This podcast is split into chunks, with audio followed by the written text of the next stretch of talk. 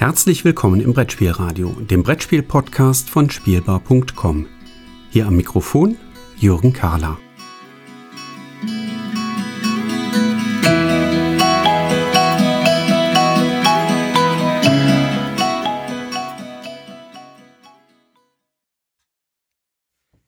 Herzlich willkommen hier im Brettspielradio und endlich kommt noch mal eine Episode mit Spielvorstellungen für die Familie. Angefangen bei einem Spiel für die ganz Kleinen, geht's dann über zu einem Spiel für die ja, mittelalten Kinder und am Ende kommt dann nochmal ein Familienspiel hinterher, wo ich zunächst dachte, es sei auch richtig gut für Kinder geeignet, wo ich dann aber im Nachhinein sagen muss, naja, es ist wahrscheinlich doch schon eher für die Familie mit maximal älteren Kindern geeignet. Doch in der Reihenfolge. Starten tun wir mit Blubberwelt. Blubberwelt ist bei Blue Orange erschienen und ist ein Spiel von Matthew Dunstan. Die Grafik hat Simon Douchy gemacht und äh, eine Redaktion ist namentlich nicht angegeben. Blubberwelt ist ein Spiel für die Mitspielenden ab vier Jahre ein bis zwei Spieler und das ist tatsächlich auch eine realistische Angabe, was mich tatsächlich freut. Ähm, hier gäbe es äh, andere Beispiele, wo dann da eine Spielerzahl von bis zu vier drauf gestanden hätte, aber eins bis zwei ist eben tatsächlich realistisch. Und man spielt an einem der drei darin enthaltenen Abenteuer ungefähr zehn Minuten. Also hier dreimal zehn Minuten plus nochmal zwei, drei Minuten für ein Tutorial-Abenteuer, was dabei ist. Und der Begriff Tutorial-Abenteuer lässt vielleicht den ein oder die andere Hörerin direkt denken an Unlock Kids. Da war ja auch schon sowas mit einem Tutorial dabei und von der Struktur her ist das hier schon ganz ähnlich. Was möchte Blubberwelt? Blubberwelt hat als Grundidee ein Point-and-Click-Adventure kindgerecht als kartenbasiertes Spiel umzusetzen. Das heißt, wir legen einen Haufen Spielkarten mit der Rückseite nach oben entsprechend aus und äh, die Kinder sollen jetzt darüber Grafik und Illustration entdecken und sich darüber in einem Abenteuer weiter bewegen. Das ist also die Grundidee, das, was das Spiel möchte. Die Kinder sollen ein Abenteuer nacherleben. Und wenn den Kindern es gelingt, dieses Abenteuer in einer richtigen Kartenabfolge tatsächlich zu durchleben, dann bekommen sie Sterne als Belohnung. Die finden sich dann immer auf der anfangs nicht zu sehenden Seite der Karte, die auf dem Tisch liegen. Allerdings gibt es auch Sackgassenkarten. Die haben dann auf der nicht zu sehenden Seite so einen roten Rahmen und äh, ja, die sind quasi eine Bestrafung dann bei Spielende. Wenn man also zu viele Sackgassen entdeckt hat, dann gibt es nicht so eine hochwertige Medaille für die Kinder. Ja, wie soll dieses Ziel, das Durchleben eines Abenteuers kartenbasiert als Point-and-Click-Adventure quasi umgesetzt werden? Auf den Karten finden wir Blubberblasen. In diesen Blubberblasen, da sind eben Illustrationen hinterlegt und diese Illustrationen, die führen uns quasi von Karte zu Karte. Wir haben da also eine Startkarte ausliegen, da finden sich dann ein paar Blubberblasen drauf und die können wir jetzt nach und nach besuchen und entdecken dort etwas und erfahren mehr über die Geschichte ohne dass das textuell basiert wäre, sondern eben nur durch die grafischen Illustrationen ist das gemacht. Ähm, wenn wir dort eine Blubberblase identifiziert haben und sagen so, okay, die möchten wir gerne näher untersuchen, dann suchen wir aus der Kartenauslage auf dem Spieltisch eben die Karte heraus, wo dann diese Blubberblase eben auf der Rückseite abgebildet ist und dann können wir diese entsprechend umdrehen.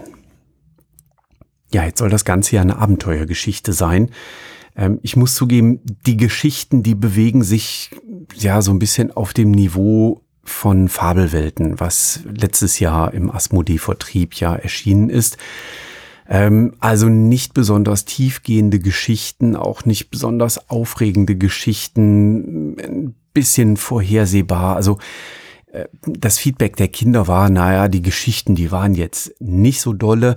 Ähm, die Illustrationen dazu sind sehr klar und sehr eindeutig. Also das ist schon gut gemacht und äh, für die Vierjährigen sind diese Illustrationen auch ähm, passend und, und spannend.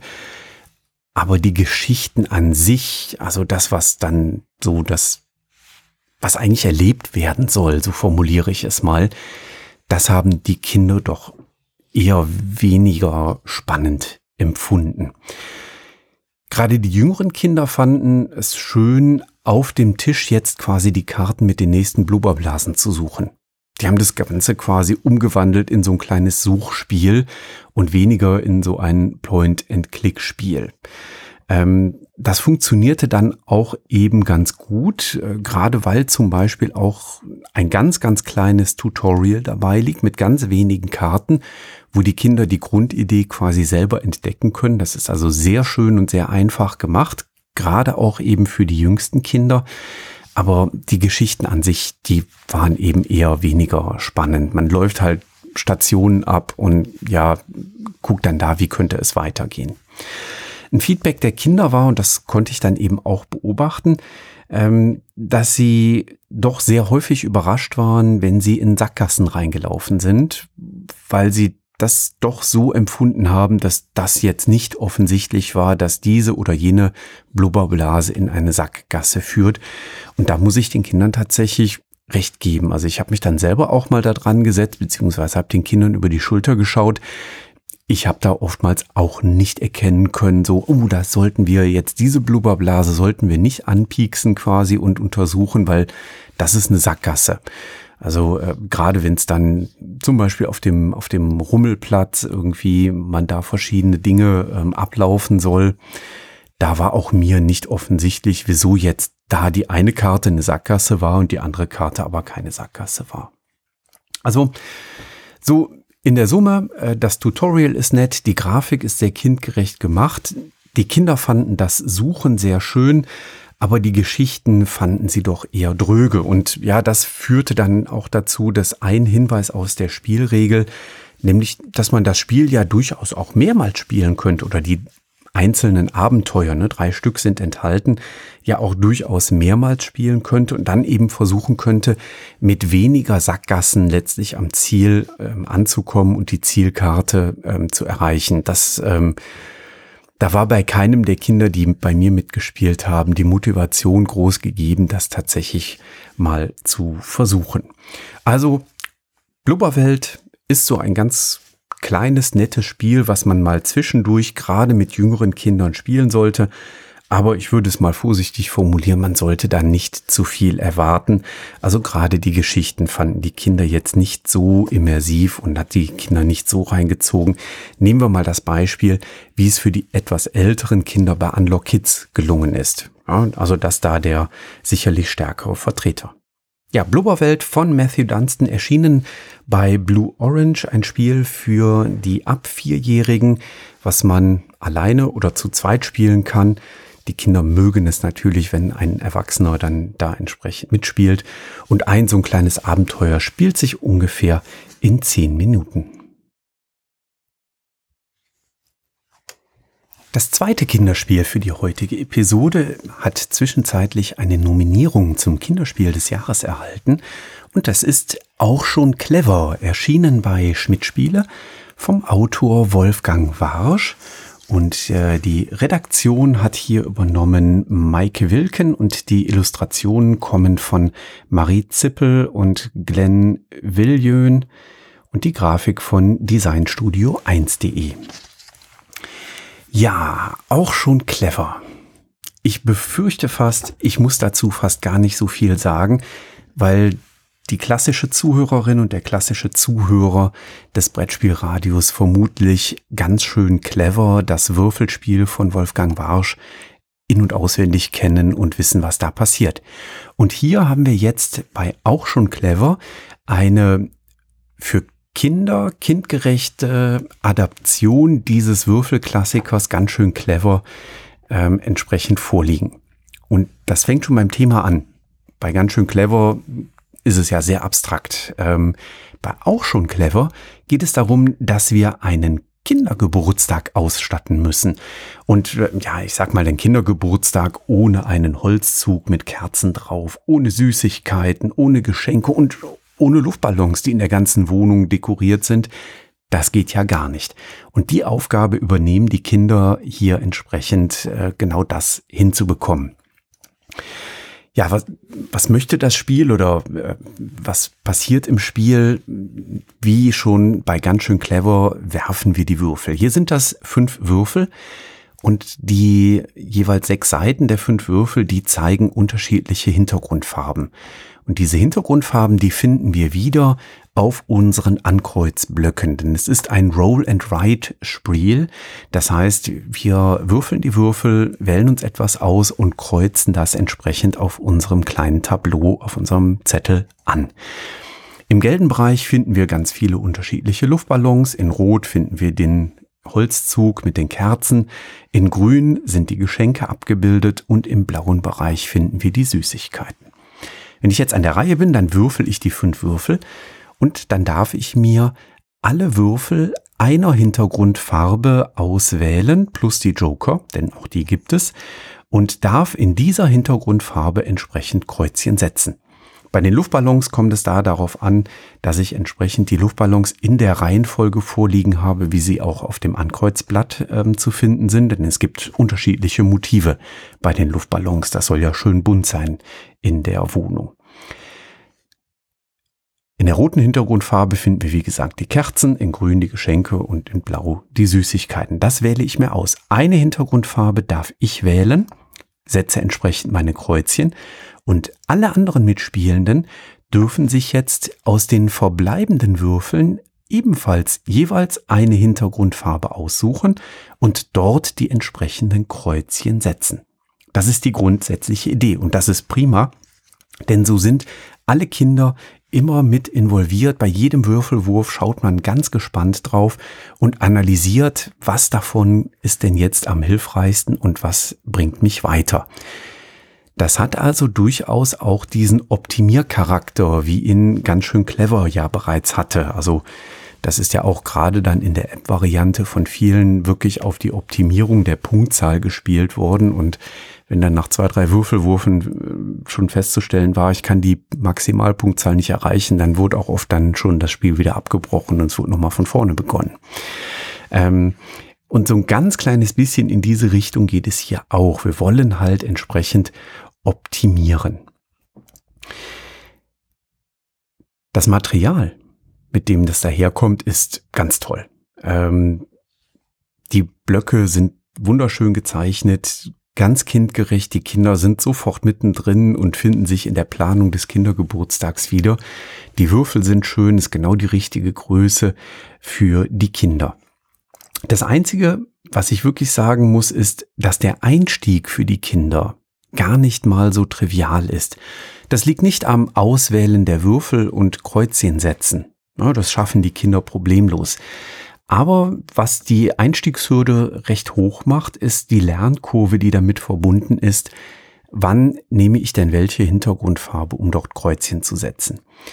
Denn wie auch schon bei ganz schön clever, können wir auch hier bei auch schon clever auf unserem Ankreuzbogen bestimmte Felder erreichen, die uns Bonis freischalten. Und das kann tatsächlich zu sehr intensiven Kettenzügen führen. Ja, das heißt, ich wähle mir Würfel einer Hintergrundfarbe aus, setze da die Kreuzchen und das kann dann durchaus sein, dass ich dann in zwei, drei anderen Bereichen ebenfalls Kreuzchen setzen kann, wenn ich da jetzt geschickt die Würfel auswähle. Und das ist tatsächlich etwas, was den jüngeren Kindern, das Spiel ist ja ab fünf Jahre, gar nicht so leicht gefallen ist und wo man ganz klar sagen muss, das Spiel funktioniert dann in einer homogenen Altersgruppe, aber es funktioniert schon etwas weniger gut in einer inhomogenen Altersgruppe. Also wenn ich mit Geschwistern spiele, die irgendwie drei Jahre auseinander sind, ähm, dann haben die Älteren erfahrungsgemäß einfach da ähm, den besseren Blick für, was ist denn jetzt das optimale Würfelergebnis, weil ich mir hier, was ich mir hier aussuchen sollte. Und das ist etwas, das muss man bei dem Spiel sicherlich im Blick haben. Das kann man zum Beispiel lösen, indem man in den ersten Partien die jüngeren Kinder so ein ganz kleines bisschen an die Hand nimmt und die anleitet. Aber erfahrungsgemäß ist das kindergerechte Thema des Kindergeburtstags so einladend, dass tatsächlich auch die jüngeren Kinder das manchmal gar nicht wollten. Also die wollten nicht an die Hand genommen werden, sondern die wollten das selber. Ne? Kindergeburtstag, Mama, das kann ich schon, Papa, das kann ich schon. Oder Jürgen, das kann ich schon. Ähm, aber es sind eben dann doch einige Tricks und Kniffe, Tricks und Kniffe, ähm, die ähm, hier greifen. Und ähm, also das sollte man da an der Stelle entsprechend im Blick haben. Schön finde ich, dass in den unterschiedlichen Bereichen letztlich unterschiedliche Ankreuzaufgaben auf uns warten. Ne? Also bei den Luftballons muss ich die Luftballons entsprechend des Musters und der Farbe der Luftballons ankreuzen. Das heißt, wenn als allererstes ein grüner Luftballon kommt, dann nutzt das nichts. Ich muss da nämlich mit dem roten Luftballon anfangen. Bei den Kerzen muss ich beachten, Oftmals ist es eine Kerze pro Waggon, die ich ankreuzen kann. Es gibt dann aber auch Waggons, da brauche ich zwei Kerzen gleichzeitig. Die müssen dann natürlich auch gewürfelt sein, weil mit nur einer Kerze komme ich da entsprechend nicht weiter. Ähm, da geht es schon darum, dass wir optimal auswählen müssen. Ja, was liegt denn da an Würfeln und was kann ich damit dann entsprechend ankreuzen? Gerade diese doppelten Kerzen, die können tatsächlich eine Hürde sein, so eine Aufgabe zu meistern und damit dann Boni beispielsweise freischalten zu können. Und äh, das ist schon etwas, da brauchen die jüngeren Kinder sicherlich die ein oder andere Partie, das dann auch wirklich treffsicher zu erkennen. Auch bei den Geschenken geht es darum, dass wir ähm, Spalten und Reihen voll kriegen wollen. Das heißt, nicht einfach irgendwelche Geschenke ankreuzen, sondern nein, ich muss schon darauf achten, die Geschenke zu nehmen, wenn da die Geschenke gewürfelt sind, die mir jetzt noch fehlen, um eine Zeile beispielsweise voll zu machen. Ja, und bei den Süßigkeiten, da ist es immer so, die brauche ich immer im Doppelpack. Ich brauche zwei Donuts, ich brauche zwei Stücke Torte oder zwei Muffins. Und äh, auch da, da braucht man schon so ein ganz kleines bisschen einen Blick für, ähm, das entsprechend zu entwickeln. Aber an der Stelle ist es noch tatsächlich relativ leicht und fällt es auch den jüngeren Kindern recht leicht. Wer gewinnt denn jetzt am Ende? Naja, bei einzelnen Stellen auf den Ankreuzbögen da finden sich bei den Motiven so kleine Regenbogensternchen. Und letztlich geht es im Spiel darum, die meisten dieser Regenbogensternchen zu erzielen. Ja, das heißt, in äh, einigen Bereichen muss ich dafür einfach nur die Reihen von links nach rechts durchkreuzen und irgendwann erreiche ich eben die äh, Motive mit den Regenbogensternchen. Aber links unten im grünen Feld, da muss ich eben drauf spielen, dass ich Zeilen und Spalten voll spielen kann. Und da gehört schon einiges ähm, ja, an, an Optimierlust entsprechend ähm, dann dazu, dass die Kinder das dann auch wirklich erfolgreich machen möchten. Ja, also mit der Einschränkung, ja, es ist ein Optimierspiel, ähm, ist das äh, durchaus sehr, sehr schön für die Kinder, gerade weil es sich eben in einer knappen Viertelstunde spielt und ähm, ja, die Kinder immer involviert sind, weil bei jedem Würfelwurf bekommt man ja etwas. Ja, das war das zweite Kinderspiel für heute, auch schon clever von Wolfgang Warsch bei Schmidt-Spiele erschienen. Für zwei bis vier Mitspielende ab fünf Jahre und das spielt sich ungefähr in 15 Minuten. Und das führt uns dann zum dritten Spiel für die heutige Episode, bei dem ich mich zunächst einmal von einer sehr kindgerechten Optik dazu habe verleiten lassen zu denken, das könnte vielleicht ein Kinderspiel sein. Aber das ist ganz, ganz deutlich in der Familienspielecke einzusortieren und gerade für jüngere Kinder tatsächlich nicht so geeignet, weil man schon viel Geschick und einen guten Blick mitbringen muss für Möglichkeiten, die sich ergeben. Über was spreche ich? Ich spreche über Catch the Moon. Catch the Moon ist erschienen im Kosmos Verlag, ist ein Spiel von Fabien Riffaut und Juan Rodriguez. Ist ein Spiel ab acht Jahre. Ich würde tatsächlich sagen, acht Jahre ist schon relativ niedrig gegriffen. Ähm, also wenn man sehr geschickte Kinder hat, dann passt das. Aber ansonsten haben da Achtjährige auch schon durchaus ihre Schwierigkeiten mit. Für eins bis sechs Mitspielende. Die sechs stelle ich mal in Frage. Also bei so einem Spiel, so einem Geschicklichkeitsspiel möchte man typischerweise gerne häufiger an der Reihe sein. Ähm, von daher würde ich es wahrscheinlich eher empfehlen, mit weniger Spielenden zu spielen. Und es spielt sich in ungefähr 20 Minuten. Ja, was tut Catch the Moon? Viele kennen vielleicht aus der Kindheit noch so Stapelspiele. Catch the Moon ist so ein Stapelspiel. Sowas gibt es zum Beispiel mit Stühlen, die gestapelt werden sollen. Und das ist dann sehr kindgerecht aufbereitet. Hier stapeln wir jetzt keine Stühle, sondern wir stapeln Leitern. Diese Leitern, die sind äh, aus lasergekattetem Holz und die sind alle so ein bisschen schief und schräg, windschief könnte man fast sagen. Und das macht es manchmal tatsächlich ganz schön knifflig, diese Leitern reinzupuzzeln in das Gebilde, was da vor uns auf dem Tisch entsteht.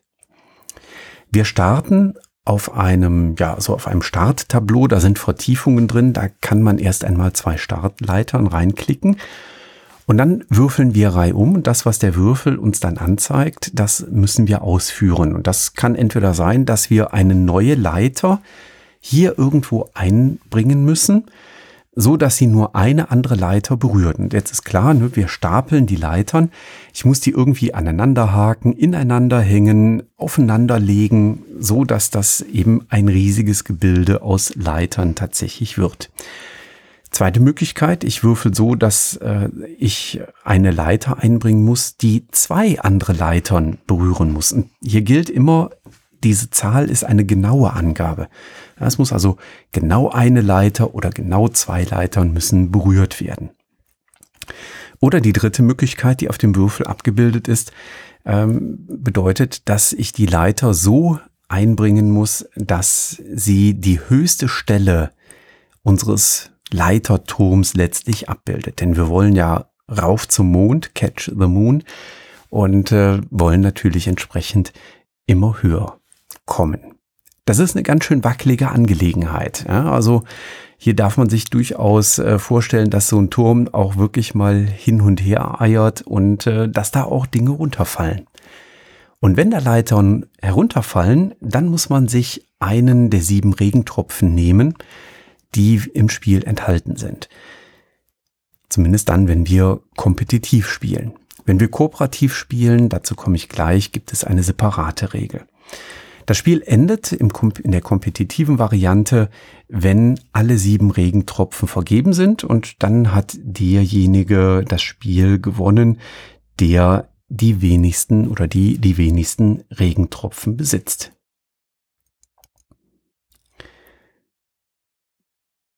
ich habe schon gesagt, da braucht man wirklich viel Fingerspitzengefühl und wirklich viel Geschick. Das hebt es eben in den Bereich für die Erwachsenen und äh, aus dem Kinderspielsegment definitiv heraus. Die Kinder sind noch am ehesten mit einzubringen in der kooperativen Variante, weil man dann auch mal Hinweise geben kann und sagen kann, so hey, überleg doch mal, könnte die Leiter vielleicht an dieser oder jener Stelle ähm, ganz gut reinpassen. Ja? In der kompetitiven Variante wollen wir das, diese Tipps natürlich tendenziell eher nicht geben. Die kooperative Variante spielt ebenfalls mit Regentropfen. Allerdings sind die Regentropfen hier mit einer anderen Funktion besetzt, nämlich wir können Regentropfen einsetzen, um eine Wertung vorzunehmen. Wertung bedeutet, wenn ich einen Regentropfen einsetze, um zu werten, stellen wir die Spielschachtel neben unseren Turm aus Leitern. Und für jede Leiter, die teilweise über die Schachtel hinausragt, gibt es einen Punkt. Und für alle Leitern, die komplett über die Schachtel hinausragen, gibt es drei Punkte.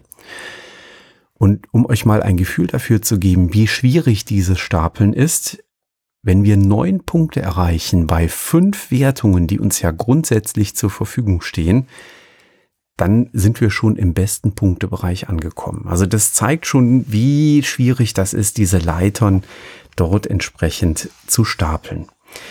Im kooperativen Spiel kommt immer ein Stern weg, äh, Entschuldigung, ein Regentropfen weg, wenn uns Leitern herunterfallen. Ja, das heißt, dann fehlt uns quasi eine Wertungsmöglichkeit. das Spiel ist ganz schön trickreich. Und tatsächlich auch in Teilen ein bisschen frustrierend. Also auch für uns Erwachsene war das ein bisschen frustrierend, weil man feststellen musste, so verdammt, das ist echt nicht so leicht, diese Lasercut-Leitern da in die Stapel entsprechend reinzubringen. Deswegen ist es tatsächlich ganz gut, dass in der Anleitung eine kleine Leiterkunde zu finden ist. Da sind eben Beispiele angegeben, wie man die Leitern denn ganz geschickt ineinander stapeln kann und was man mit den Leitern dann entsprechend machen kann, damit möglichst hohe Türme zustande kommen. Aber selbst mit dieser kleinen Leiterkunde, wie gesagt, das ist nicht ganz trivial und benötigt tatsächlich einiges an Geschick. Und von daher Catch the Moon ganz klar im Bereich der Geschicklichkeitsspiele einzuordnen. Catch the Moon ist bei Cosmos erschienen, ist ein Spiel von Fabian Riffaut und Juan Rodriguez. Die Illustration und Grafik haben Emmanuel Malin und die Fiore GmbH gemacht und die Redaktion lag bei Wolfgang Lüttke und Sebastian Wenzlaff. Ist ein Spiel ab acht Jahre aufwärts. Ich würde da, wie gesagt, aus der Erfahrung, die wir hier gemacht haben, eher das Aufwärts sehen. Also zehn Jahre war schon kein schlechtes Alter, um damit loszulegen. Ähm, spielt sich in ungefähr 20 Minuten. Ne? Das hängt auch davon ab, wie geschickt man ist. Ja, wenn der Turm oft zusammenstürzt, dann ist man auch manchmal schneller fertig. Äh, wenn man ein bisschen mehr Geschick entwickelt, dann kann eine Partie auch schon mal etwas über 20 Minuten dauern, weil man dann auch wirklich knobelt. Wo ist jetzt der geeignete Platz für die nächste Leiter? Das führt dann manchmal aber auch dazu, dass die anderen warten müssen. Deswegen die Spielerangabe 1 bis 6 mal mit Vorsicht zu genießen. Uns hat es tatsächlich am besten zu zweit und zu dritt gefallen. Ähm, weil da ist man häufig genug an der Reihe. Man konnte sich immer noch im kooperativen Spiel ein bisschen absprechen und im kom äh, kompetitiven Spiel musste man nicht zu lange warten, dass man endlich wieder an der Reihe ist, weil die anderen äh, dann doch eben ein bisschen darüber geknobelt haben, was man bei Catch the Moon denn so machen kann. Ja, und damit äh, können wir eigentlich zu einem Ende kommen in der heutigen Episode. Wir hatten ähm, zwei Spiele, die ganz klar im Kinderspielbereich drin sind und dann mit Catch the Moon ein Spiel, was im Geschicklichkeitsbereich eher bei den Familien anzusiedeln ist. Ich danke für eure Aufmerksamkeit hier beim Zuhören und freue mich auf das nächste Mal. Bis dahin, tschüss.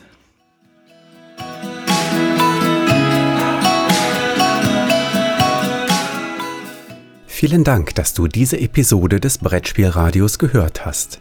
Falls du dich mit mir austauschen möchtest, dann findest du mich auf Twitter unter @spielbar_com. Außerdem gibt es eine tolle Community rund um das Beeple Brettspiel Blogger Netzwerk. Hier nutzen wir Discord für den Austausch mit Hörern, Lesern und Zuschauern. Falls du ebenfalls dazu stoßen möchtest, klicke auf den Einladungslink in den Show Notes. Natürlich kannst du mir auch gerne Sprach- oder Textnachrichten zukommen lassen. Dazu erreichst du mich unter 01590 5511223. Bis bald, wieder hier im Brettspielradio.